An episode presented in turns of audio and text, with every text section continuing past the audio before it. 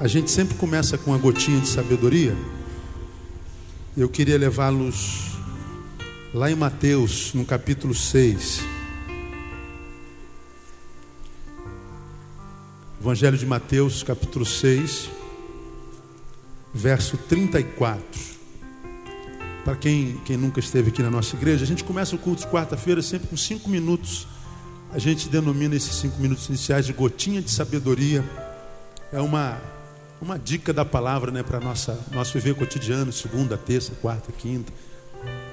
São bizus de Deus, né?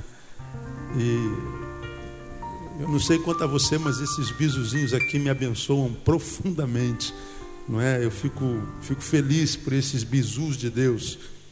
E eu acho que é muito legal. São palavras que a gente conhece, a gente lê todo dia, mas às vezes a gente não para para fazer um, um uma reflexãozinha, dar uma mastigadinha né, com o dente do cérebro, como eu falo. E a Bíblia é um livro tão rico, não podia ser diferente, porque é a palavra de Deus, né, não podia ser conversa fiada. E, e se é de Deus, é boa.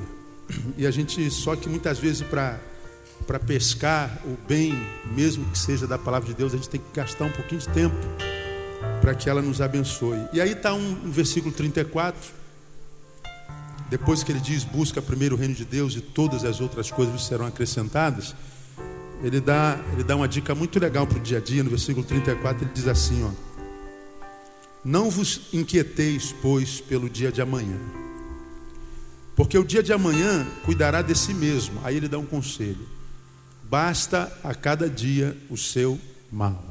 É isso que está escrito aí, amém? Não? Vamos tentar ler todos juntos, mesmo nas versões diferentes? Vamos lá? Não vos inquieteis, pois, pelo dia de amanhã, porque o dia de amanhã cuidará de si mesmo.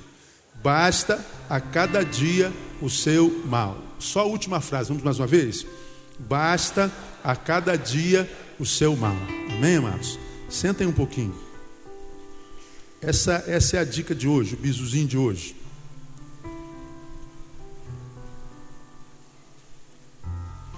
Palavra de Jesus, não é? Ele está dizendo assim, gente, vocês vão, vão ter uma agenda diante de si, cronológica, desde o nascimento até a morte.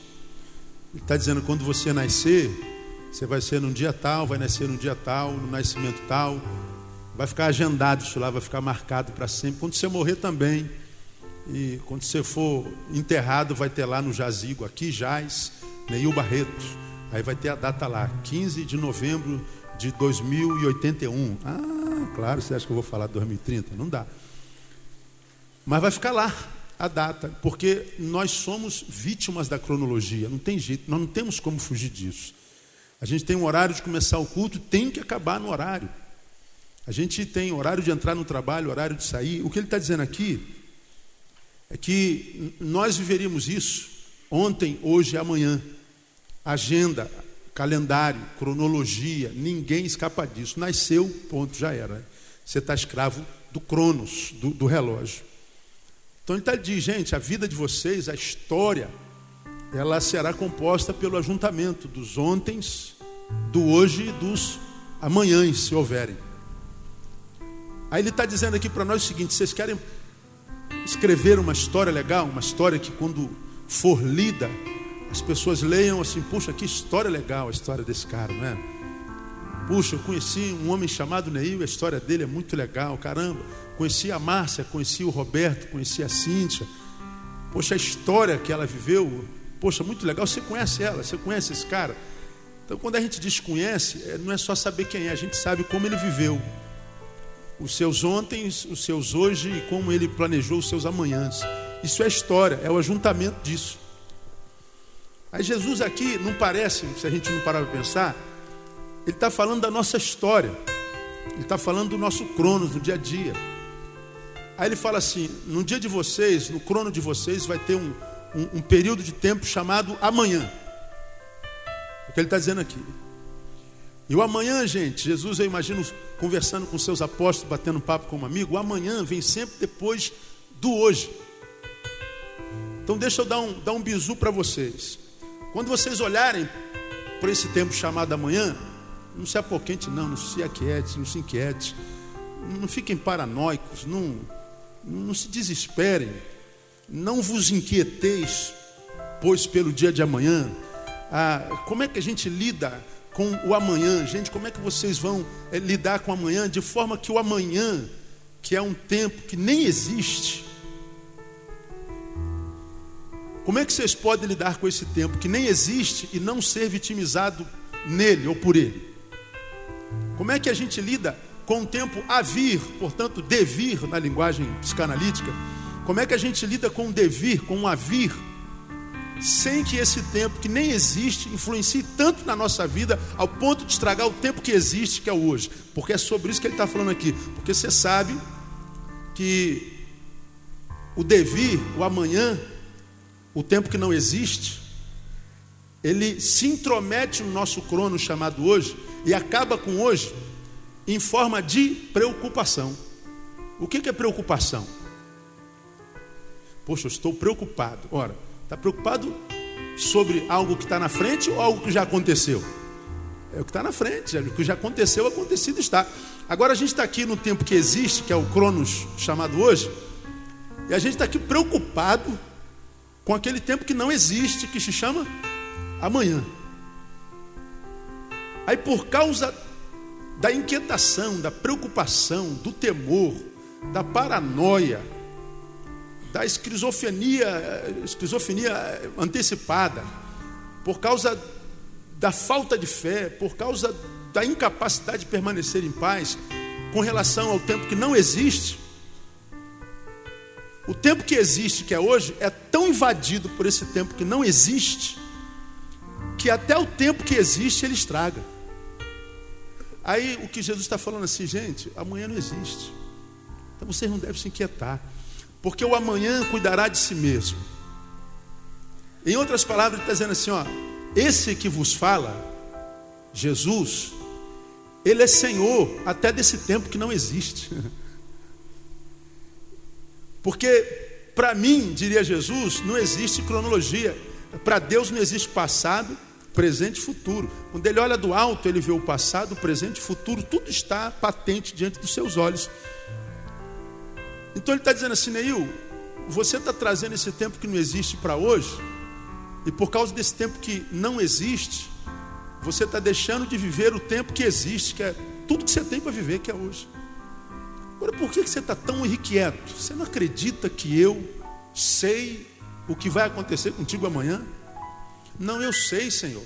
Pô, então qual é o problema? Você não acredita que eu amo você a ponto de cuidar de você, caso o que tenho preparado para você amanhã seja muito duro? Não, acredito, Senhor. Então por que, que você não descansa? É, né, Senhor? Talvez seja falta de fé, então ele está falando assim: você não deve Caso você seja ansioso, preocupado e inquieto com amanhã, você não tem que orar para que eu cuide do teu amanhã. Porque o amanhã não existe. E você não deve nem pedir para eu cuidar do teu hoje. Porque se você acordou, eu já estou cuidando de você. Eu acho que você tem que pedir é fé. Senhor, aumenta a minha fé. Jesus uma vez esteve perto de, de, de um homem que precisava ser curado. Ele diz: Você acredita que eu posso fazer isso? Ele falou: Eu creio. Mas depois ele concluiu: Senhor, ajuda-me na minha incredulidade. Como quem diz assim: Senhor, eu creio, mas eu acho que eu não creio suficientemente. Senhor, eu creio, mas eu acho que a minha fé é da boca para fora, é verborrágica. Senhor, ajuda-me na minha incredulidade. Parece que Jesus o ajudou na incredulidade e a cura foi estabelecida. Então, como é que a gente lida com amanhã? Pedindo ao Senhor fé, Senhor, ajuda-me a descansar no Senhor. Porque quando a gente lê o Salmo 37, ele diz assim: entrega teu caminho ao Senhor, confia nele. Aí o que, que acontece, irmão? E o mais, ele fará. Fará está no futuro ou está no pretérito ou está no presente? Está no futuro, então ele está falando do amanhã. Entrega teu caminho. Então, como é que a gente lida com o crono chamado amanhã? É, aquietando o coração. Quietai-vos saber que eu sou Deus. Agora, como é que a gente lida com o tempo chamado hoje? Ele diz assim: é, você entrega o amanhã para o amanhã, e a hoje que carrega em si mal, basta a este o seu próprio mal. Basta a cada dia o seu mal. Então o que, que ele fala a respeito do hoje? Primeiro, ele fala que todo dia, todo tempo que se chama hoje carrega em si maldade. Ele está dizendo: basta a cada dia o seu mal. Todos os dias da nossa agenda carrega em si alguma porção de maldade. Eu acho que o salmista aprendeu isso muito cedo, porque ele disse: Nós somos entregues à morte, o quê? Todo dia. E na versão original, lá na, na etimologia da palavra, no grego, é todo dia, o dia todo. Nós somos entregues à morte todo dia, o dia todo. Então ele está dizendo assim: ó, eu percebo que todo dia, o dia todo, nós somos entregues ao mal, há mal nos cercando. E o Senhor está dizendo assim: olha, você precisa acordar cada manhã e dizer ao Senhor: Senhor, tu sabes que esse dia que eu estou acordando para vivenciar, para viver, ele carrega em si mal. Então, Deus, guarda-me com a tua bondade, com a tua misericórdia, por amor a Jesus. Agora, às vezes a gente sai de casa e a gente, a gente sai como, como, como bicho, a gente nem. A gente sai, parece que não saiu, ou parece que não acredita em Deus, parece que a gente. A gente não percebe que a cada dia que a gente acorda, a gente acorda mal. Eu, eu com exceção do dia de chuva, eu, eu só ando de moto, né? E quando está chovendo, ando de carro. Então, eu ando muito mais de moto do que de carro. E toda vez que eu saio de casa, eu, eu ligo a minha moto, sento na minha moto e abro o, portão da minha garagem. Aí tem que descer da moto para fechar o portão da garagem. Meu portão ainda não tem botão, né? Aí quando eu volto a sentar na moto de novo, eu, eu ligo a moto de novo, pego no volante e falo assim, Senhor, eu sei que eu estou saindo, não sei se eu volto. Só volto se o Senhor me permitir. Então eu peço ao Senhor, dá-me a graça de poder voltar para essa casa. Dá-me a graça de rever minha esposa, minhas filhas. E esse retorno tem acontecido comigo há quase 42 anos. Eu não sei quanto tempo está acontecendo com você, né? Alguns de vocês há 70, 80 anos. Quantos podem dizer graças a Deus por isso? Você vai e volta. E às vezes a gente volta e fala assim: Puxa, Senhor, são 42 anos que eu estou voltando. Caramba, isso é. Oh Deus, isso é. Isso é graça de Deus. Porque nós somos entregues à morte todo dia.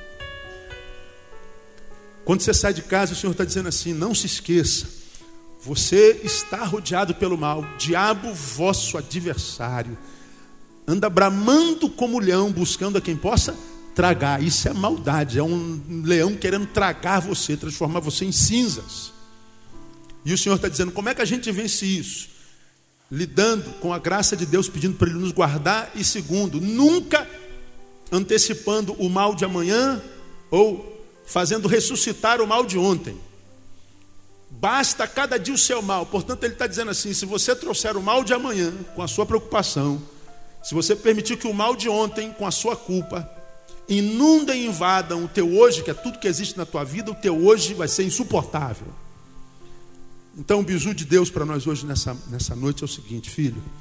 Ah, quanto amanhã você não pode fazer nada, eu posso fazer tudo.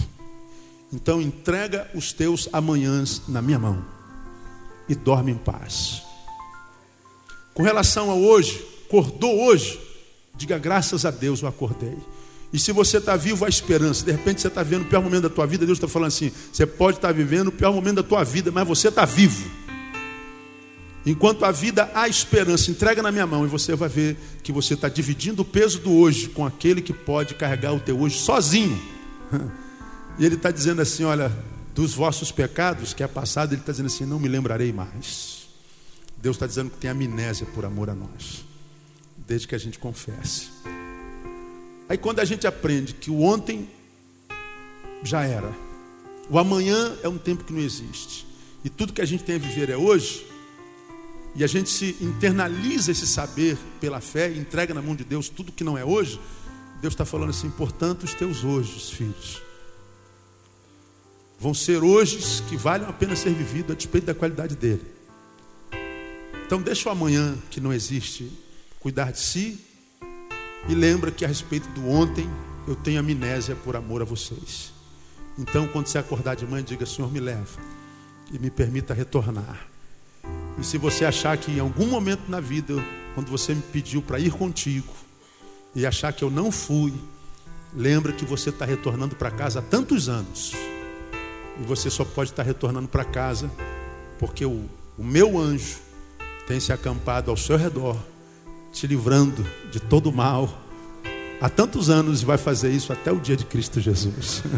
Quando você recebe essa palavra com gratidão, aplauda o Senhor bem forte, porque Ele é tremendo. Aleluia. Nós temos é, estudado, irmãos, aqui desde fevereiro, desde o dia 20 de fevereiro, e estamos, estamos encerrando hoje, o que eu chamei de uma proposta de espiritualidade sadia. Fizemos uma, uma análise do, da liturgia evangélica, da qualidade de vida espiritual do evangélico no, no Brasil hoje. E a gente falou que, que existe dentro das igrejas evangélicas no Brasil muita loucura, muita doideira, muita prática feita em nome do Espírito Santo que nada tem a ver com o Espírito Santo. E o que a gente encontra de crente doido no caminho não está no gibi. É, é, muito grande o número de gente que está enlouquecendo dentro da igreja evangélica. De pessoas que se convertem e, ao invés de melhorarem enquanto seres humanos, pioram muito. Pioram muito. Ao ponto de, de maridos é, irem à igreja e falar: Meu Deus, o que, que aconteceu com a minha mulher? Que a minha mulher, depois que conheceu Jesus, piorou demais. E vice-versa. Pais que se revoltam com o evangelho porque o filho virou um bitolado, um fanático, um doido. Não é? E, e, e isso é a mais pura realidade. Nós falamos lá no iníciozinho do nosso estudo de algumas práticas litúrgicas, né, de alguns atos proféticos, de alguns acontecimentos que acontecem no ajuntamento, que são cômicos e, e seriam mais cômicos ainda se não fossem trágicos. Então a, a gente começou a analisá-los. E analisando e citando alguns né, verbalmente aqui, nós propusemos em Mateus capítulo 17 a compartilhar com os irmãos uma proposta do que seja biblicamente uma espiritualidade sadia, ou seja, que vem de Deus de fato, que vem do Espírito Santo, firmada e, e, e edificada sobre a palavra, que quando nos alcança enquanto espiritualidade, nos transforma num ser humano muito melhor do que aquele ser humano que nós éramos antes de conhecermos a Jesus, antes de vivenciarmos tal espiritualidade. E aí nós aprendemos em Mateus capítulo 17 que a primeira marca de uma espiritualidade sadia, de uma espiritualidade que faz bem, que a primeira marca dela é que ela é cristocêntrica. Nesse capítulo 17, que é o, é o capítulo da transfiguração, Jesus sobe com Pedro, Tiago e João para ter um tempo com o Pai. Lá no monte aparecem Elias e Moisés. Elias representando a lei, Elias representando a profecia, Moisés representando a lei. Aí diz o texto que Jesus estava no meio dos dois. Lá no versículo 5, diz assim: Estando ele ainda a falar, Eis que uma nuvem luminosa os cobriu, e dela saiu uma voz que dizia: Esse é meu filho amado em quem me comprazo. A ideia é que ambos estavam ladeando Jesus, Jesus no centro. Então nós falamos que antes da profecia, antes da lei, a, a, a espiritualidade é cristocêntrica. Então nós falamos que qualquer espiritualidade que tire Jesus do centro, que Jesus não seja o modelo, olhar para a pessoa dele, do ser humano Jesus, como ele foi, qualquer espiritualidade que está acima ou aquém de Jesus, essa espiritualidade é invenção humana, é religião. Aí nós falamos sobre, sobre isso uma quarta-feira inteira. Uma outra característica da espiritualidade sadia é que ela não só deve ser firmada em Cristo, não no pastor, no bispo, no apóstolo, na, na, na filosofia daquela ou daquela outra igreja, mas em Cristo, é que essa espiritualidade ela é centrada na cruz. Quando você lê Lucas capítulo 9, 31, você descobre que Elias, Jesus e Moisés conversavam sobre a cruz, sobre o sacrifício de Jesus. Então a espiritualidade sadia ela é centrada na cruz. Qualquer espiritualidade que exclui a cruz é uma espiritualidade que é invenção humana. E hoje, lamentavelmente, irmão, só se fala de, de, ter, de possuir, de ter, de se dar bem, de ganhar. Só se fala de alegria, de Jesus como servo, só se fala de prosperidade. Não lhe pus por cauda, mas por cabeça. Só se fala em carro novo, casa nova, dinheiro, dinheiro, dinheiro, ter, ter, ter. Né? Jesus carrega a cruz dele e a gente não tem que carregar a cruz de uma. Não há sacrifício, não há, há, há esforço, não há nada. Mesmo que a Bíblia diga que desde então é anunciado o reino dos céus e todo homem emprega força para entrar nele. Todo homem emprega força para entrar nele. Todavia, nós falamos que a cruz que a gente tem que carregar não é a cruz de Cristo, é a nossa cruz. Jesus disse assim: se alguém quer vir após mim, abre aí parênteses, e quer que esse seguir a mim faça bem para sua alma, fecha parênteses, você não pode me seguir de qualquer jeito. A primeira coisa para quem quer me seguir, se alguém quer vir após mim, faça o que mesmo? Negue-se a si mesmo, mas também não é só isso. Tem que negar-se a si mesmo, o que mais? Tomar a cada dia o quê? A sua cruz. Aí depois então vem e segue. Porque ele está dizendo: se a gente segue a Jesus, mas não se nega e não toma a nossa cruz, seguir a Jesus é bobagem, não vai adiantar nada. Você vai virar membro de uma igreja evangélica, mas a vida de Jesus não vai ser gerada na tua vida nunca. Aí fica um monte de doido. Um monte de gente frustrado com Deus, porque a vida de Deus não flui do seu interior. A Bíblia diz que aquele que está em Cristo, do seu interior fluirão o quê?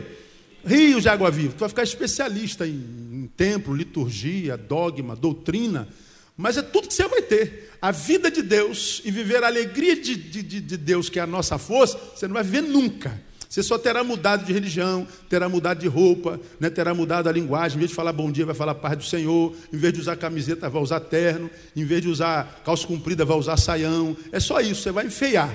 Não é? Mas vida de Deus, não. Agora nós aprendemos que a cruz não é a cruz de Cristo, que é a cruz do sofrimento. Né? É a nossa cruz, cada um de nós tem uma cruz. E nós aprendemos na cruz de Cristo, as sete últimas palavras de Jesus, que a nossa cruz não é a cruz da maldição, a maldição ele já levou, a cruz de sofrimento ele já levou, a cruz que a gente tem que carregar é a capacidade de perdoar os alienados, é a nossa preocupação pela necessidade emocional do próximo, sofrimento do absurdo em Deus, solidariedade pela necessidade material básica do ser humano e compromisso como existência que vive e morre nas mãos do Deus que é Pai. Então, esse estudo aqui sobre o que é a nossa cruz, eu aconselho você pegar o CDzinho, porque para mim é uma das palavras mais pertinentes que eu já preguei em toda a minha vida. Que aí você vai entender que carregar a cruz não tem a ver em suportar aquele teu marido. Você fala assim, pastor, esse marido aqui é minha cruz, pastor. Essa é a cruz que eu tenho que carregar até o fim da vida. Minha cruz é minha sogra, pastor. Essa sogra aqui, isso é do capeta. Então, essa é a minha cruz que eu tenho que carregar. Minha cruz é meu patrão. Minha cruz é meu filho. Não, nada disso é cruz. Não tem nada a ver com cruz. Então, aprenda o que é cruz para que você não carregue uma cruz que não seja sua. E chegue no final, perceba que não precisava ter carregado e perdeu um monte de qualidade de vida na vida e, e, e, por causa de falta de sabedoria. Terceiro, a verdadeira espiritualidade obedece ao Evangelho, porque a palavra diz assim: ah, Este é o meu filho amado em quem me comprazo, a ele ouvi. Há tantas vozes no mundo que a gente muitas vezes fica confuso, até na igreja. Tu chega numa igreja, o pastor fala assim: ó, se você não der oferta, Deus não te abençoa. Aí tu chega aqui, o, o, o pastor fala assim: ó, é, vivemos bem sem a sua oferta até hoje. Se não for como produto de gratidão e amor, não jogue teu dinheiro fora dando oferta na igreja, porque não vale nada. meu Deus, quem é que quem é que está falando em nome de Jesus aqui? Chega numa igreja, o pastor fala assim: a mulher que usa calça comprida vai para o inferno direto, vai queimar no mármore do inferno, né? como diria lá o novelista. Aí o outro pastor diz assim: não tem nada a ver com calça comprida, fica à vontade. Aí tu vê um, um, um, prega uma coisa, outro prega outra, outro prega outra coisa, outro prega outra. Você fala assim, meu Deus, o que é que está falando em nome de Deus aí? É tanta voz que tu fica doido. Aí, Jesus é, aparece nesse contexto, uma voz sobre ele diz assim: ó, a ele vocês têm que ouvir. Então, quando confrontar as vozes que, muitas vozes que aparecem ao nosso redor, a gente tem que conhecer o Evangelho Conhecer a voz de Jesus para que nós não sejamos confusos, porque nessa noite nós aprendemos o quê? Que eu posso estar aqui, eu sou um homem como você, como qualquer outro pastor. Eu posso começar, eu leio esse texto que é a palavra de Deus, e ele sai daqui desse, desse púlpito, dessa tribuna, palavra de Deus, mas quando passa por dentro de mim e chega até você, pode chegar aí uma heresia. Sai daqui, Bíblia. Palavra de Deus, acabei de ler a palavra de Deus. Agora, quando ela, ela passa por mim, eu vou explicar essa palavra para você, mesmo que ela tenha saído daqui, palavra de Deus, ela pode chegar no teu ouvido heresia. E se você não ouvir a voz de Jesus, você dança, irmão. Vai ficar um crente adoecido aí para o resto da tua vida. Quarto, a verdadeira espiritualidade afasta a fobia do divino, porque quando a voz apareceu, a nuvem apareceu, ah, diz o texto que os apóstolos foram tomados por profundo medo. Aí Jesus diz o que disse em várias partes do Evangelho: não o quê? Ter mais. Porque ele está dizendo: olha, a espiritualidade que é gerada no céu não tem como origem medo, nunca gera medo. Não tenham medo de Deus, não tenham medo do Espírito, não tenham medo de, do Evangelho. E eu falei, e às vezes eu vou pregar em igreja que até eu fico com medo, irmão. Sou nascido e criado no Evangelho, sou orador da noite. Eu falo, meu Deus do céu, será que eu consigo pregar? Porque dá medo, tem tanta coisa doida que a gente fica com medo. E tem igrejas que trabalham a, a, doutrina e a disciplina em cima do leito. Você parece ser um crente que não está concordando com a liderança. A liderança, a, a, quando é perguntada, mas pastor, por que não? Aí a liderança às vezes não tem recurso, discurso, não tem conteúdo. Ele fala assim: olha, irmão, não afronte o ungido do Senhor. Porque a Bíblia diz que quem afronta o ungido do Senhor é leito. Cuidado com o leito, irmão. Aí o crente fica com medo do pastor. Aí você se cala se torna conivente com a heresia e recebe a ministração. Com medo do pastor, com medo do apóstolo, do bispo, do bispo primaz, do Jesus II. Né? Então, a, a, afasta a fobia do divino. Então, não tem medo quando a espiritualidade de Deus. Quinto, pratica oração. Não há é, é, espiritualidade sem oração. O sujeito não ora dia nenhum. Está chiando essa caixa que é aberta. O sujeito não ora nunca. Na casa dele não tem quarto. E a Bíblia diz que a gente tem que orar onde, irmão? Num quarto. Após da minha casa não tem quarto, é só sala, cozinha. E... Então eu não oro. É. Pois é, então morra, irmão, morra. Não tem oração, né? Aí o cara acha que Deus vai gerar na vida dele só porque ele frequenta culto. Aí eu vou para a igreja todo dia. Legal, filho, você entra no quarto. Em coletividade, eu sei que você, você está junto. Mas quando você sai da coletividade, quando você é só o que você é, nada além daquilo que você é. Você entra no quarto? Não, não entra, pastor. Então a espiritualidade que você está vivendo não é a espiritualidade do Evangelho. Esse texto diz que quando Jesus subiu e viveu a transfiguração, ele subiu no monte para quê? Para orar. Então nós aprendemos que nem Deus, enquanto homem, quis ser homem sem falar com o Pai. Não é? Nem Deus, enquanto homem, ele foi homem em Jesus, Quis ser homem sem comunhão com o Pai, sem falar com o Pai. Até Deus, sendo homem, não conseguia viver sem orar. Imagina eu que sou só homem, homem purinho. Né? E você que é só gente, gente purinha. Como é que você pode imaginar que vai ter uma vida equilibrada espiritualmente falando se você não ora? Então não exclui a oração. Tem que orar, irmão, tem que entrar no quarto. Eu tenho pregado isso aqui costumeiramente, repetidas vezes. Às vezes a gente estava pedindo a Deus bênção, bênção, bênção. A gente ora por uma bênção 20 anos. Deus falando assim, filho, a bênção já foi despachada, não chegou aí não. Não, Senhor.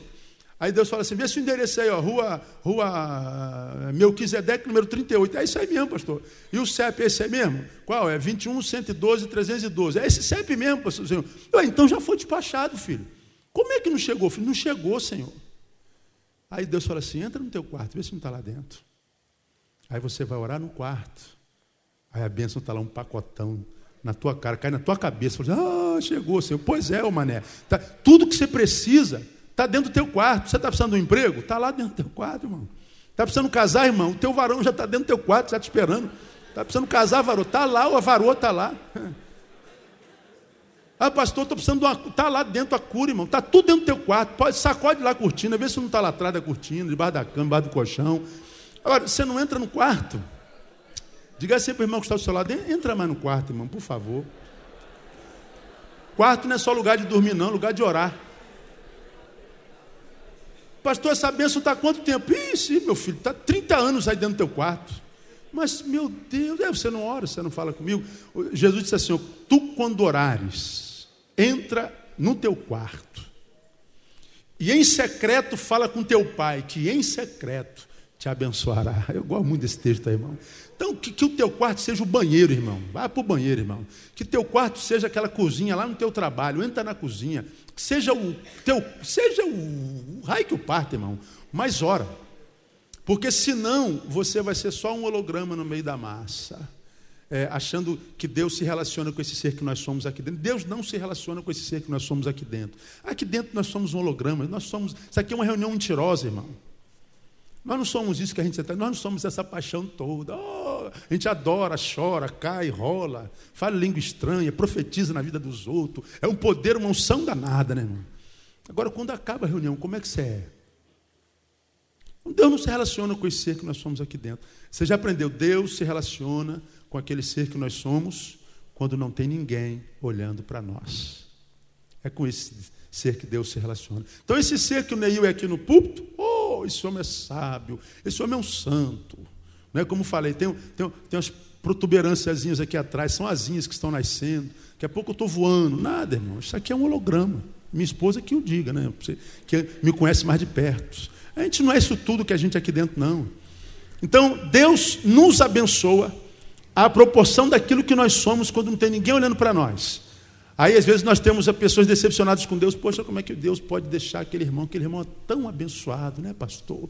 Aquele irmão é tão ungido, tão santo, mas vive uma vida tão desgraçada. Como é que pode?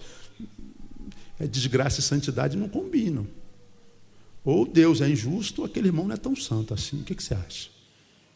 Aí tu vê aquele outro cara que é meio doidão, o cara todo, todo largado. De repente o cara tem rabo de cavalo, usa brinco, tem tatuagem, anda de moto, o cara é todo doido. Aí o cara tão próximo, meu Deus, como é que Deus pode abençoar o homem? Nem crente parece que ela. Mas ele pode me parecer, de repente ele é crente. É porque a gente só conhece isso que nós somos aqui. Agora, o que, que você é lá? quando não tem ninguém olhando para você. Quem é que sabe? Quem é você? Quem é que te conhece? Quem é que conhece quem aqui, irmão? Pois bem, é, para você não se decepcionar com Deus, saiba, Deus não se relaciona com esse cara que você é aqui dentro. Deus se relaciona com aquela mulher que você é lá fora. Aí você vai saber, por que, que minha vida está assim, pastor? Pergunta a você, como é que você é? Deus retribuirá, uma vez que você já é salvo pela fé em Cristo, Ele vai retribuir a cada um segundo as suas obras. Então tem que orar, irmão, não adianta. Terceiro, sexto, aliás, acontece comunitariamente. Aprendemos isso na quarta-feira passada. E eu termino. Não tem como ser santo e, e, viver a verdadeira espiritualidade dentro do mosteiro. O cara, o cara diz que está recebendo a unção do Espírito Santo, vive no monte. O cara recebeu a unção do Espírito Santo, se afasta dos amigos, da família, vive enfiar dentro da igreja. Mas dentro da igreja não precisa de santo. Por que a gente quer santo aqui dentro? Que, que, que benefício um santo gera dentro da igreja? Só tem salvo aqui dentro, irmão. Igreja não precisa de santo. Quem precisa de santo é o mundo. Sim ou não? Então, o campo é o mundo. Nós somos o sal da terra. Nós somos a luz do. Então, Senhor, Deus me transformando numa luz abençoada. Então, sai debaixo do alqueire. Vai lá fora e vai abençoar vidas. O evangelho acontece comunitariamente. Porque Pedro disse assim: Senhor, esse negócio aqui está bom. Estou vendo, tô vendo Elias aqui, parece que está reencarnado. E estou vendo aqui Moisés, eu não estou entendendo nada. Mas não era carne, era só uma visão, não é? Ah, eu estou aqui na presença do Messias, ainda aparece uma nuvem com a voz do próprio Deus. Então, eu estou ouvindo a voz de Deus estou vendo o Messias, estou vendo a expressão maior da lei em Moisés, estou vendo a expressão maior da profecia em Elias. Ele falou assim: Ah, aqui eu quero morrer, pelo amor de Deus. Aí ele faz uma proposta diabólica para Jesus: Senhor, eu quero fazer uma proposta, pela ordem, irmão presidente, quero fazer uma proposta. Qual é, Pedro? Eu faço três cabaninhas aqui em cima, uma para o senhor, outra para Moisés. É, eu, a gente fica no, no tempo mesmo, não tem problema não. Mas o Senhor, Moisés e Elias ficam na cabaninha, a gente fica aqui para cima. Cala a boca, Pedro, Jesus falou, né? É, que negócio de cabaninha, Pedro? Lugar de viver a espiritualidade é lá embaixo, no meio do povão. O lugar de viver a espiritualidade é lá na, na dialética da vida. Um dia a gente está bem, um dia a gente está mal. Então tem que ser santo quando está bem, quando está mal. Tem que ser viver a vida lá, a espiritual lá junto com a tua esposa, estando bem com a esposa, obrigado com a esposa. Tem que viver a vida lá dentro da, da, das, das, lutas do dia a dia. Lá que você tem que ser espiritual. Aí Jesus falou: negócio de cabaninha para parar e permanecer aqui no lugar do monte, não. Tem que viver a vida lá embaixo. Então a, a espiritualidade acontece comunitariamente. Eu termino dizendo que a espiritualidade não é autoglorificante. Jesus tem as coisas esquisitas dessa, irmão. Jesus faz uns milagres bárbaros. Ele tem as suas teofanias, as suas aparições, as suas manifestações gloriosas. E Jesus, depois de fazer o milagre, fazer umas coisas tremendas na vida de algumas pessoas, ele dá uma ordem completamente esquisita. Vê o versículo 9 do capítulo 17. Né? Aparece Elias, aparece Moisés, aparece uma nuvem, a glória de Deus, Jesus brilha igual um holofote, reluz, aparece a voz do céu dizendo: Esse é meu filho amado em quem me compraz, ou ele ouvir. Aí eles têm essa experiência sobrenatural mesmo. Né? Aí no versículo 9, ele diz assim: Enquanto desciam do monte, Jesus lhes ordenou: Olha, quando vocês chegarem lá embaixo, eu quero que vocês vão em todas as igrejas, dando testemunho pelo que aconteceu aqui. Mostra para o povo o que, que aconteceu, o meu poder na vida de vocês. Peguem os microfones, construam agendas e saiam por aí dando testemunho do que aconteceu aqui no alto do monte. Fale para todo mundo o que aconteceu na tua vida. É isso que Jesus disse? Não. Aí eles estão descendo, né? Eu imagino eles descendo, caraca, eu tô só. Quando eu chegar lá embaixo contar para os outros apóstolos, eles vão morrer de inveja de mim. Eu, olha, eu vou testemunhar. Aí Jesus vai descendo o monte, conhece o coração dos caras e fala assim: olha só, nove. A ninguém conteis a visão. Até que o filho do homem seja levantado dentre os mortos. Ou seja, enquanto eu viver, nenhum outro ser vivo vai saber do que aconteceu aqui. Põe-se no lugar de Pedro, Tiago e João, irmão.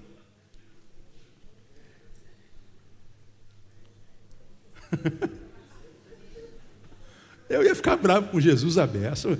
Porque Jesus, quando desencrava a nossa unha, alguém quer dar um testemunho, pastor quer dar um testemunho. Aí vem um crente, irmãos, quero contar o que Jesus fez na minha vida. Eu estava com a minha unha encravada. Mas não foi uma encravação qualquer, deu muito pus, irmãos. E eu fui para o médico, o médico me disse: nunca vi tanto pus numa unha encravada. E o médico ficou preocupado, amado, porque ele falou assim: essa, esse pus pode, pode eh, aumentar e pode dar uma gangrena na sua unha e a gente pode ter que cortar o seu dedo. Então nós vamos ter que fazer uma intervenção cirúrgica. E você deu sorte, eu não sei porquê, porque tem um cirurgião né, dos Estados Unidos aqui, ele vai operar essa unha encravada. Sabe que o crente aumenta tudo, né, meu? Aí eu falei, Senhor, eu não posso operar a minha unha encravada de jeito nenhum, porque eu só tenho uma unha nesse dedo, eu não tenho duas unhas nesse dedo. Irmãos, eu passei a noite em oração pela minha unha encravada. Sabe o que aconteceu, irmão? No dia seguinte, minha unha não estava mais encravada. Aí o povo vem abaixo, aleluia, glória a Deus, Deus de poder. Aí o cara passa o resto da vida contando o testemunho da unha encravada. Agora, tu imagina, tu vendo Elias e Moisés, cara. Estou ouvindo a voz saindo de uma nuvem, Jesus brilhando igual um holofote, iluminando a montanha. Aí eles estão falando: ah, meu Deus do céu, minha agenda agora não para nunca mais. Quando eu começar a falar o que, que eu vi, ah, já era. Aí Jesus fala assim: ó, enquanto eu viver, vocês não vão contar nada para ninguém. Aí Pedro, Tiago, vamos orar para Jesus morrer logo então. Disse, que, que Jesus estava fazendo aqui? Vocês viveram uma espiritualidade, a espiritualidade verdadeira não é autoglorificante. A espiritualidade verdadeira não é autoglorificante. A ninguém conteis a visão. Não falem nada para ninguém. Como quem diz, eu não preciso de cabos eleitorais. Eu não preciso de pessoas que vivem dizendo do meu poder para quem sabe, através do meu poder, pessoas acreditem em mim. E Jesus está dizendo: Eu sei que quando alguns de vocês vão querer compartilhar a glória que eu gerei em vocês, na verdade a glória não vem para mim, vai para você que está compartilhando a glória. Diga que isso não acontece hoje em dia, irmão. Pelo amor de Deus. Às vezes a gente ouve uns testemunhos que a gente fala assim, cara, Será que é verdade mesmo? Mas o cara está contando lá no púlpito, a gente diz, é verdade. Mas a gente sai impressionado, não com o milagre, mas com o sujeito. A gente vê umas coisas tremendas. Ah, hoje em dia, transforma-se a obra que Deus operou em nós numa fonte de renda. Como que a gente transforma a obra que Deus operou em nós numa fonte de renda? Ora, Deus vai e me cura de uma enfermidade qualquer, seja ela qual for. E aí, uma vez curado, eu digo assim: Senhor, para a glória do teu nome, eu vou contar esse testemunho em todo lugar. Só que para você convidar o sujeito para dar o testemunho no seu lugar, o que tem que fazer? Tem que pagar ele. Aí ele diz: ah, hoje, depois desse milagre, eu vivo para a glória de Deus. Ele não vive só para a glória de Deus, ele vive em função daquilo e é sobre aquilo que ele tira o pão dele. E ele diz: É o meu ministério. Qual é o teu ministério? Contar o que Deus gerou em mim. Contar a, a glória que o Senhor manifestou na minha vida. Oi. Aí, tem um Peugeot preto. Na Anúncio Caleb, estacionado lá na frente do templo antigo, o bicho está pegando. Até um policial está lá. Então, se você é dono de um Peugeot, eu não tenho, eu não tenho, é o número da placa. Então, se você é dono de um Peugeot, Vai lá, filho meu, vai bem mansinho. Né? Fala assim: ó, Senhor, me perdoe. Eu quero abençoar sua família, sua mãe, seu cachorro. Né? Abençoa até o rato que tem na casa dele, é barata, porque diz como está brabo lá a beça. é. E o cara é polícia, mas tem tanta garagem para você estacionar na frente, logo na frente, na frente do policial. Né? Garagem nem se deve estacionar, né? Então vai lá. Então, a, a, a, nós dizemos que, que é para a glória de Deus. Aí o, o que Deus fez, a cura, o milagre, a manifestação do seu poder, ela se transformou no meu ministério e hoje eu não faço mais nada se não compartilhar o milagre para a glória de Deus. É, mas é através desse milagre que agora eu sobrevivo. Isso não é trabalho. Mas é para a glória de Deus. Então a gente, a gente não critica, mas questiona. Nem sempre, aprende isso aí, minha igreja, nem sempre a glória de Deus é manifesta no holofote. Como que se as luzes estivessem sobre mim no palco e eu então vou compartilhar a glória de Deus em mim. O que Deus me ensina nesse texto, que às vezes a sua glória é manifesta com silêncio. Ele está falando assim: ó, não contem nada para ninguém. Eu quero mostrar alguns textos que têm a ver com isso aqui, que são muito interessantes. Se você abre a tua Bíblia, é, volta um pouquinho uma página, Mateus capítulo 16, no versículo 20. Quando Pedro faz a sua confissão, tu és o Cristo, ele diz: Pois bem, sobre esta pedra edificarei a minha igreja, as portas do inferno não prevalecerão sobre ela. Jesus, depois que fala isso, dar-te as chaves do reino dos céus, o que ligares na terra será ligado na terra, desligares será desligado no céu. Aí no versículo 20, então ordenou, 16, 20, aos discípulos que a ninguém dissessem que ele era o quê? O Cristo. Ele está dizendo: Eu quero que vocês digam a ninguém que eu sou o Cristo, calem a boca. Eles vão saber que eu sou o Cristo, não pela boca de vocês, não é pela boca que eu quero que eles me conheçam. Vai guardando isso aí para você entender. Quando você lê ainda ah, Marcos capítulo 5, passa um pouquinho a tua Bíblia e vamos a Marcos capítulo 5. Marcos capítulo 5.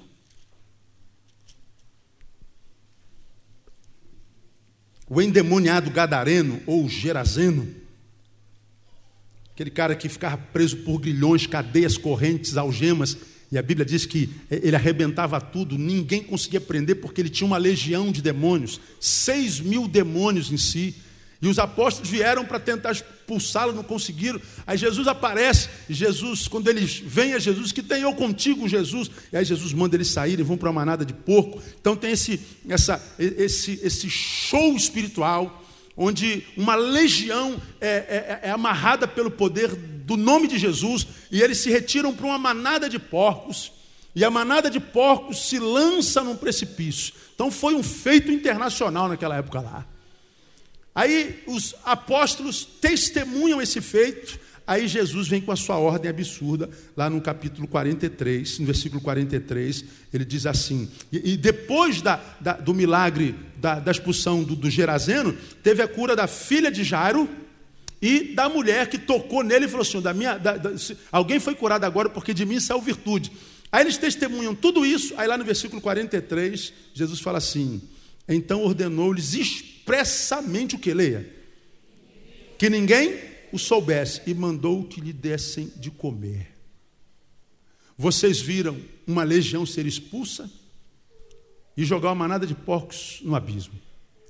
Vocês viram uma mulher hemorrágica há, há não sei quantos anos, acho que 18, há 12 anos, ser curada pelo toque no meu manto. Vocês viram eu liberando uma palavra de ordem para a cura da filha de Jairo, que nem presente eu precisei estar. Vocês viram isso tudo acontecer. E o que, a gente faz, Senhor? Cala a boca. Não abram a boca. Vou ler mais um textozinho para vocês. Ah, ainda em Marcos, passa duas folhinhas, Marcos capítulo 7. Marcos 7.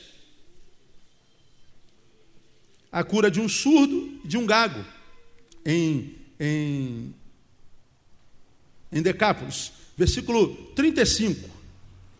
É aquele milagre, né? Jesus pôs, 33, Jesus pôs, tirou-o de entre a multidão, à parte, meteu-lhe os dedos nos ouvidos e, cuspindo, tocou-lhe na língua. No outro evangelho, diz que Jesus cuspiu no chão, fez lodo e botou lá no ouvido do cara e outro nos olhos, e o cara foi curado. Então, tu imagina uma cura dessa, com cuspe, cuspe santo, né? Então, a igreja evangélica do cuspe santo. Você sabia que tem uma igreja com esse nome? Tem baseado nesse texto aqui. Será que eles cospem um no outro lá naquela igreja? Tem misericórdia. Mas Jesus cuspiu, porque a gente não pode cuspir, né, irmão? Olha, Deus vai curar nessa noite. Quem tiver doente pode vir que eu vou cuspir. Você, você arriscaria? Não sei, né? Sei lá.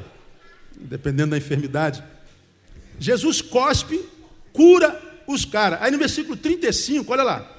E abriram-se-lhe os ouvidos, a prisão da língua se desfez e falava perfeitamente. Aí, olha só, Jesus cura o mudo, o cara não podia falar. Aí o cara agora está curado, pode falar. Aí Jesus dá uma ordem no versículo 36. Então lhes ordenou Jesus o quê?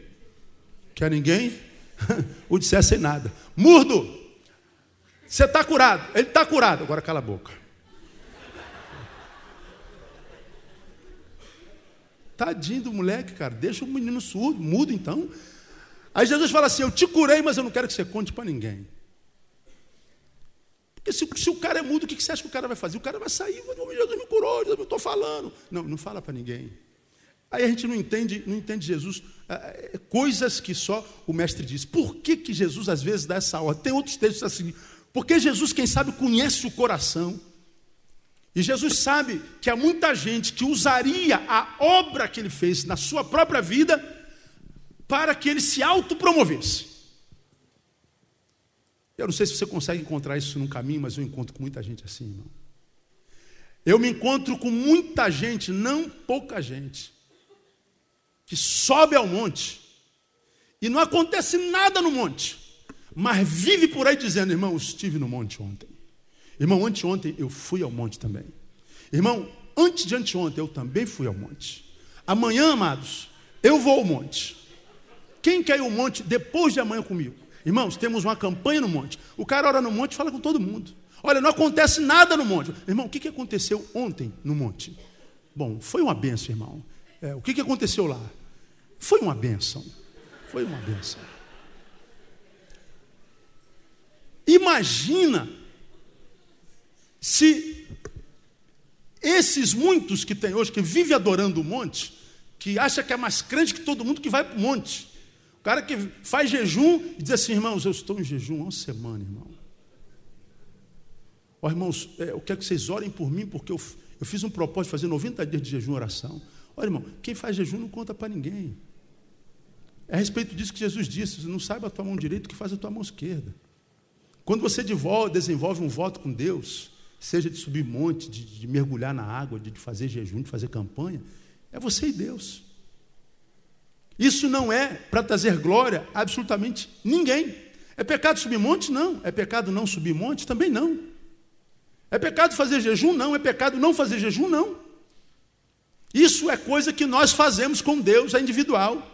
Isso vai da índole de cada um, da, da, da, da, motivação que o Espírito gerou em cada um. Imaginem se Deus possibilitasse alguém hoje a viver uma experiência como essa. Imagina se, se alguns desses que vivem no monte, vivem dizendo para todo mundo que está no monte, numa noite dessa, subisse ao monte, Elias aparecesse, Moisés, e viesse uma voz do céu dizendo assim: Olha, eu aqui, meus filhos. Você está louco? Esse cara se tornar insuportável. Ninguém aguentar mais esse crente. Porque Deus conhece o coração de cada um de nós. Então, eu queria dizer para você, nessa noite seguinte, anota o que eu vou lhe dizer a glória de Deus nunca enche o homem de glória. Nunca. A glória de Deus na vida de um homem nunca enche esse homem de glória. E eu vou te dizer mais. E o que se diz cheio da glória de Deus, na verdade está cheio de si mesmo. E o homem cheio de si mesmo é o mais vazio de todos. Quando a glória de Deus se manifesta na minha vida, ele não enche a minha vida de glória. A glória é minha, louvado seja eu. Não. A glória de Deus na minha vida é glória de Deus na minha vida, mesmo que ele diz que nem o cala a boca, não compartilha para ninguém o que você viu no quarto esses dias. Não compartilha para ninguém o que você viveu no monte. Não precisa nem dizer que você foi ao monte. Isso é entre eu e você. Entre você e eu. E se por acaso eu liberei alguma glória sobre tua vida, não foi para te autoglorificar. E quando você vê pessoas que estão o tempo inteiro, irmão, tendo experiências sobrenaturais com Deus, dizendo que está cheio da glória de Deus, ele não está cheio da glória de Deus, ele está cheio de si mesmo. E o homem cheio de si mesmo é o mais vazio de todos. Porque Jesus está dizendo que ele não precisa do meu megafone, do meu microfone, da minha boca, para que eu seja um arauto daquilo que ele é. Porque não é através da boca, não é através do discurso, não é através do blá blá blá, do, do verbo, que a glória de Deus vai ser manifestada muitas vezes em, em, em algumas pessoas. Quando eu falo de a gente não se glorificar, ou glorificarmos a nós mesmos, eu me lembro de Provérbios, Provérbios capítulo 27. É um texto muito interessante. E quando a gente lê, por exemplo, o, o versículo 21 de Provérbios 27, ele diz: ah, o crisol é para a prata e o forno para o ouro. Aí ele termina o texto assim: ó, e o homem é provado pelos louvores que recebe. Como é que a pessoa reage quando recebe um louvor? Às vezes ele se ensoberbece. Tu vai lá no versículo 2, ele veja assim: ó, seja outro o que te louve, e não a tua boca, o estranho e não os teus lábios. Então, você que é aqui, minha ovelha, está debaixo desse pastoreio aqui, lembra de uma coisa: quando você estiver num lugar, numa igreja, num evento, num ajuntamento, e alguém estiver ministrando, te impressionar demais, com a glória que Deus manifestou na vida dele, duvide dessa glória. Porque quando é glória de Deus, irmão, essa glória não impressiona, essa glória edifica de fato. Essa glória faz com que a gente se impressione, não com a santidade do homem, mas a santidade de Deus, é a santidade que tem nos impressionar. Não é a, a santidade do homem. E aí eu diria para você também o seguinte: a manifestação do poder de Deus na vida do homem não revela o quanto ele é bom, pelo contrário, revela o quanto ele é carente. Então, às vezes, as pessoas estão dizendo que estão tendo experiências com Deus sobrenaturais, e aí eles vendem uma santidade. Às vezes, eu ouço alguns pastores, alguns apóstolos, falam assim: Meu Deus, Jesus perde esse homem, vai se sentir carnal. Jesus vai, vai, vai ter depressão com a espiritualidade desse homem. Coisas que pregam, assim, nunca um homem, um ser humano vai alcançar a espiritualidade dessa aí. E a gente muitas vezes ouve, baba a santidade daquele homem e se sente carnal, sai de lá culpado, porque ele vive uma coisa que a gente sabe que a gente nunca vai viver. Acontece comigo também. E a gente diz: esse homem é maravilhoso, esse homem é muito bom. Não.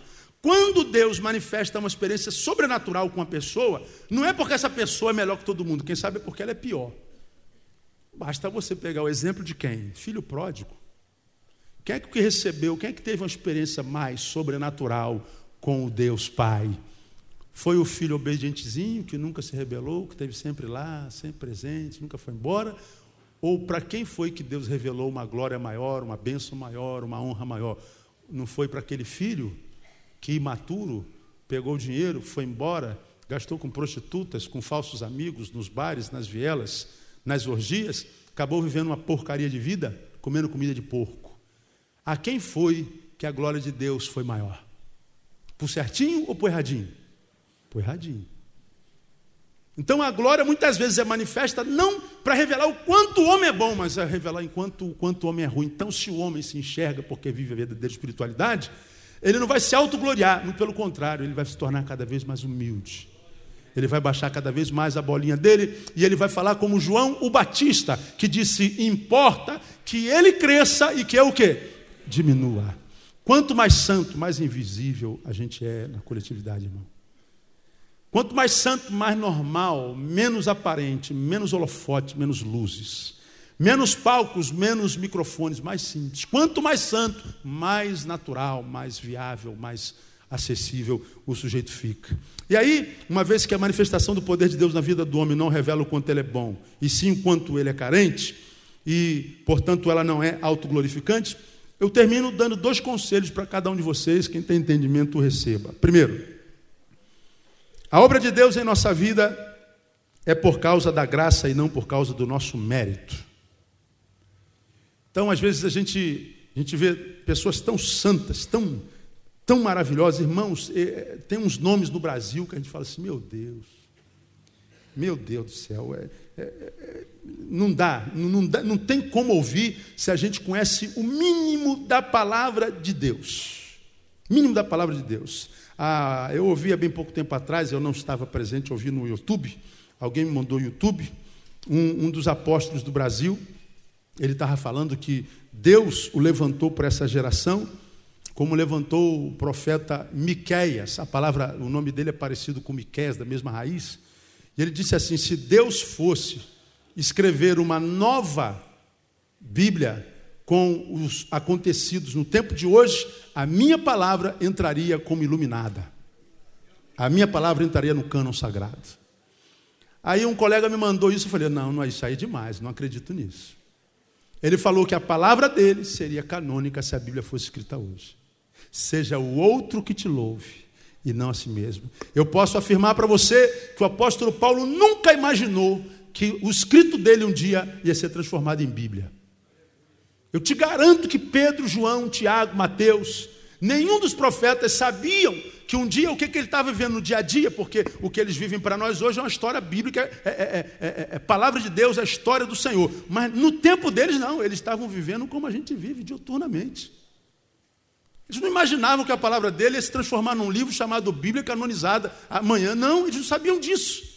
Eles eram iluminados pelo Espírito, não sabiam que eram iluminados pelo Espírito em grande escala.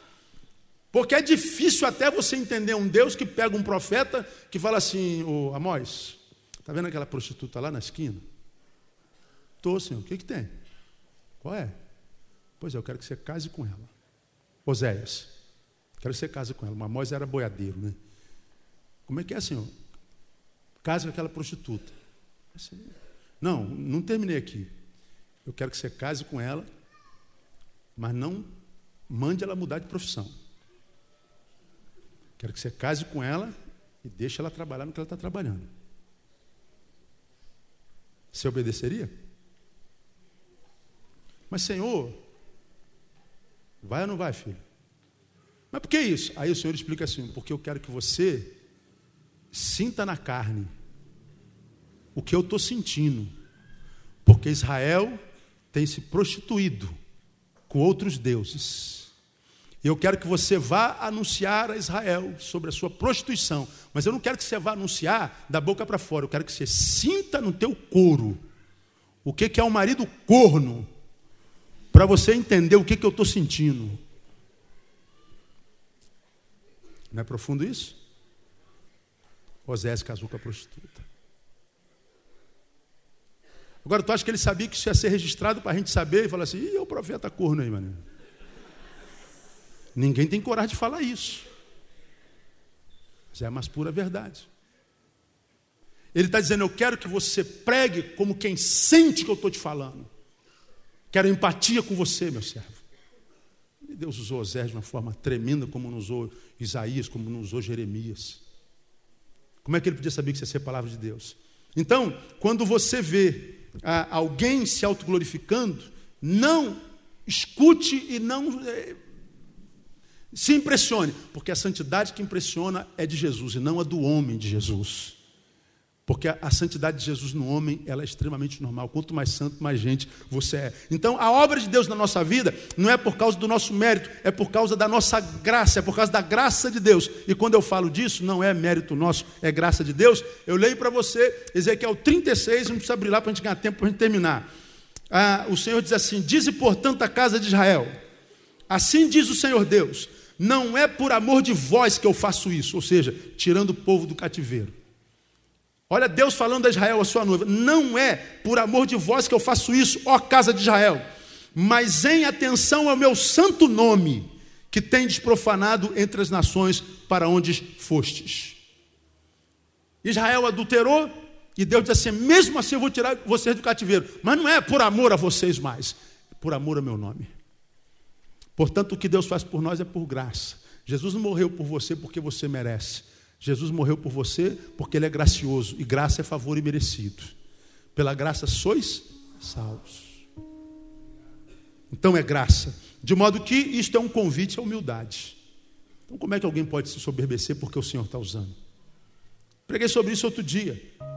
Como é que eu posso convidar um pastor para vir pregar na minha igreja? Eu falei, pastor, eu vou, mas o cachê é 3 mil reais. Vai te catar, irmão a pregar no inferno, porque aqui na minha você não prega, não. Eu sou capaz de dar 3 mil de oferta para ele, mas se ele não me cobrar. Porque perceba comigo, é só usar raciocínio. A palavra que o, o pastor está pregando é do pastor? De quem é? O povo para quem o pastor está pregando é do pastor? É de quem? De Deus. A casa onde o pastor está pregando é do pastor? De quem é? É de Deus. A unção com a qual o pastor prega é do pastor? É de quem? A capacidade com a qual o pastor prega é dele. Vem de onde? Eu vou me, vou me soberbecer como? Vou cobrar pelo quê? Como é que eu posso cobrar? Aí assim, é porque hoje nós vivemos um tempo de excelência, pastor. Eu acho que o obreiro é digno do melhor salário. Tem que honrar porque ele vem nos abençoar. Paulo disse: Se eu vos semeio as coisas espirituais, é muito que vocês semeiem coisas materiais. Agora, essas coisas materiais vêm por graça e reconhecimento, não porque eu tenho um cachê a ser cobrado. Como é que eu vou cobrar para pregar a palavra de Deus? Então é graça. Segundo, termino. A obra de Deus em nossa vida é para ser prioritariamente proclamada com a vida no caminho e não com microfone no templo. Então, essas santidades que a gente vê no templo, né, na igreja, no templo, nos ajuntamentos, nos congressos que a gente tem que pagar para entrar, né, tem que pagar para entrar na igreja. E se aquela noite for a noite da salvação do, do João, e se o João tiver duro, ele vai para o inferno. Porque ele tinha que pagar para entrar na igreja. Você pode ter certeza, Deus vai cobrar muitas almas de muita gente aí. Porque a Bíblia diz que o de graça recebeste, de graça dá, mas pastor, a gente, a gente gasta isso, a gente gasta aquilo, então a gente tem que cobrar. Bom, se você não pode custear, não faça. Mas não feche a porta para o incrédulo. Não feche a porta do lugar onde a palavra de Deus é pregada, porque tem almas que precisam ouvir aquilo ali e estão desempregadas, estão duras. Isso é temeraríssimo, isso é preocupantíssimo. Não estou criticando quem quer que seja, só estou mostrando o que eu acho que é pela palavra. E quando eu falo que é para ser proclamada com a vida no caminho e não com o microfone no tempo, capítulo 3 diz assim: ó, começamos outra vez a recomendar-nos a nós mesmos ou porventura necessitamos, como alguns de cartas, recomendações para vós ou de vós. Aí Paulo diz assim: Vós sois a nossa carta, escrita nos nossos corações, conhecida e lida por todos os homens, sendo manifestos como carta de Cristo, ministrada por nós e escrita não com tinta, mas com o Espírito de Deus vivo, não em tábuas de pedra, mas em tábuas de carne do coração. Paulo está dizendo assim, Neil, quando você andar na rua, não se esqueça, você é uma carta que os pecadores estão lendo. Quando você estiver andando na rua, Júnior, é uma carta que você está sendo lida. Quando você estiver andando na rua, Jorge Luiz, é, você é uma carta que os outros estão lendo. E quando eles leem a nossa carta, que é a nossa vida, o que, que eles estão lendo lá? Nós vivemos a glória de Deus no caminho. Não tem a ver com microfone, com palco, com luzes ou holofotes. Não. A verdadeira espiritualidade não é autoglorificante. Quem é de Deus, irmão, não precisa de estar no palco para cantar, nem precisa de microfone para pregar. Ele prega em qualquer lugar, porque a vida dele é um sermão. A vida dele é um louvor. Você está andando na rua, mesmo de boca fechada, você está dizendo assim: olha para mim. É. Olha para mim. Então, a verdadeira espiritualidade não traz glória para o homem. Então, quando você prega, você tem o ministério de louvor, você tem o ministério da canção, Deus está te levando. Como tem levado muitos aqui na nossa igreja, no Brasil inteiro, Deus tem usado tanta gente. Se o povo quiser te glorificar, o problema é do povo, mas nunca aceite essa glória. Porque o Deus a quem nós estamos adorando e cuja palavra nós estamos pregando, ele diz assim: Eu não divido o que? A minha glória com outra. Por que você acha que alguns ministérios acabam tão cedo e tão rápido? Receberam glória. Deixa Deus te honrar com o teu talento, com a tua unção, com o teu dom. Deixa o Senhor te levar para onde Ele quiser te levar. E deixa o Senhor te trazer para onde quiser te trazer. E exerça o teu ministério. Mas lembre, mesmo que o povo que tem a tendência de glorificar homens te glorifique, não permita, não acredite naquilo que o povo está dizendo a teu respeito, porque eu e você sabemos que nós não somos aquilo tudo que os homens pensam que nós somos. Você está entendendo essa palavra? Amém ou amém? Portanto, nunca receba glória. E espiritualidade não é autoglorificante. Quanto mais santo, nunca se esqueça disso, meu velho, mais normal. Quanto mais santo, mais sangue bom, mais gente boa, mais simples, mais perto dos outros, mais. É, mais parecido com Jesus. Tinha tempo para criança, para prostituta, tinha tempo para ladrão, roubador. Ele só não tinha tempo para os santos que se autoglorificavam, santos chamados fariseus. Ele passava no caminho e até para ser preso teve um safado que beijá-lo. Porque se não um beijo, ninguém sabia quem era Jesus. Porque Jesus era igualzinho. Agora tem lugares que a gente sabe, a gente entra e sabe logo quem é o chefe. Bota sentado assim no meio, que a gente tem uma aurazinha assim em cima, tem um, um, brilho diferente. Meu Deus do céu, é, é, é terrível, né? A gente vê os homens de Deus, desce do púlpito, tem seis seguranças do lado. Pô, é, eu, não, eu, não, consigo entender essas coisas, não, é complicado. Né? Ah, essa espiritualidade é muito esquisita. Eu tenho dito para Deus: Deus, eu quero que tu me leve aos lugares altos. Quero que tu me ponhas onde tu podes me colocar, não homem. Agora, nunca me permita, ao chegar lá, que eu deixe de me enxergar e acredite, cara, olha como eu sou bom, olha como, olha onde eu cheguei, gente, olha onde eu cheguei. Olha como é que eu sou o cara. Não, não fale isso não, que você pode ganhar uma rasteira do próprio Deus, irmão. E aí você vai ser ferido sem que haja cura. Então quando você chegar lá em cima, chega dando glória, irmão. E diz, Senhor, eu só estou aqui porque a tua graça me sustém. Não retira de mim a tua graça, porque senão acaba acreditando no que os homens estão dizendo a meu respeito. E que os homens dizem de nós é mentira. Nós não somos o que os outros dizem que nós somos. Nós não somos nem aquilo que pensamos ser, nós somos aquilo que Deus diz que nós somos. E a Bíblia diz que nós somos barro. Barro. Barro não tem valor. Nações não entram em guerra por causa do barro, ninguém briga. Olha, tem mais barro na tua calçada do que na minha. Bota um pouco de barro aqui na minha. Oh, só tem barro no teu sapato, no meu sapato não tem barro. Eu vou pisar no barro também. Não, não, não quer saber de barro. Barro é frágil. Preguei domingo, né? Se molha, vira lama. Se o sol esquenta, esturrica e racha. E barro não tem valor. Dá um quilo de barro aí, moço, para eu jogar lá na minha parede. Não, não tem. Barro não tem valor. E a Bíblia diz: Nós somos barro.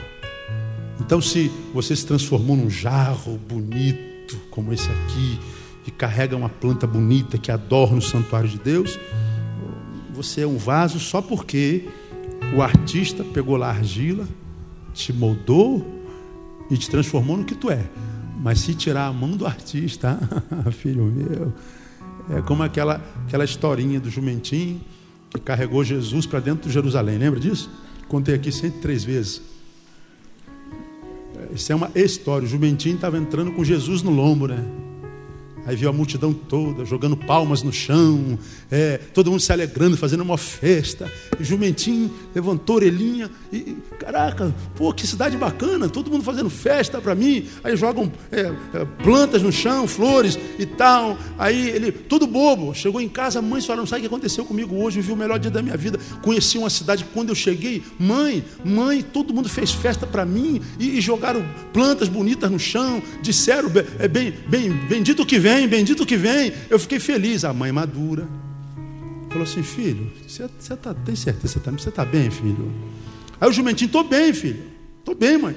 Aí a mãe falou assim: Meu filho, me diga uma coisa: tinha alguém montado em você? Aí ele falou: Tinha. Quem era? Jesus. Ah. Então tá, filho, vai lá, entra nessa cidade sozinho agora, vai lá. Aí o jumentinho foi. Aí, vai lá, burro. Aí jogaram pedra no burro, sonhe burro daqui. Sabe, chotaram o burro para lá. O burro voltou deprimido. Burro. Como é que foi, filho? Ô, oh, mãe. Puxa, mãe, me, me, maltrataram, me jogaram pedra, me chotaram. Aí a mãe falou assim: Sabe por quê, filho? Porque, filho, sem Jesus, você é só um jumentinho. Se tirar Jesus da nossa vida, irmão,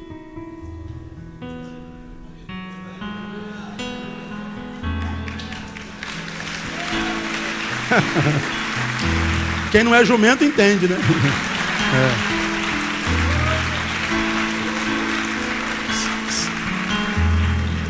Se o artista tirar a glória dele, eu só sou nenhum, mais nada. então não traz glória para ninguém. Nós somos vaso de barro, irmão.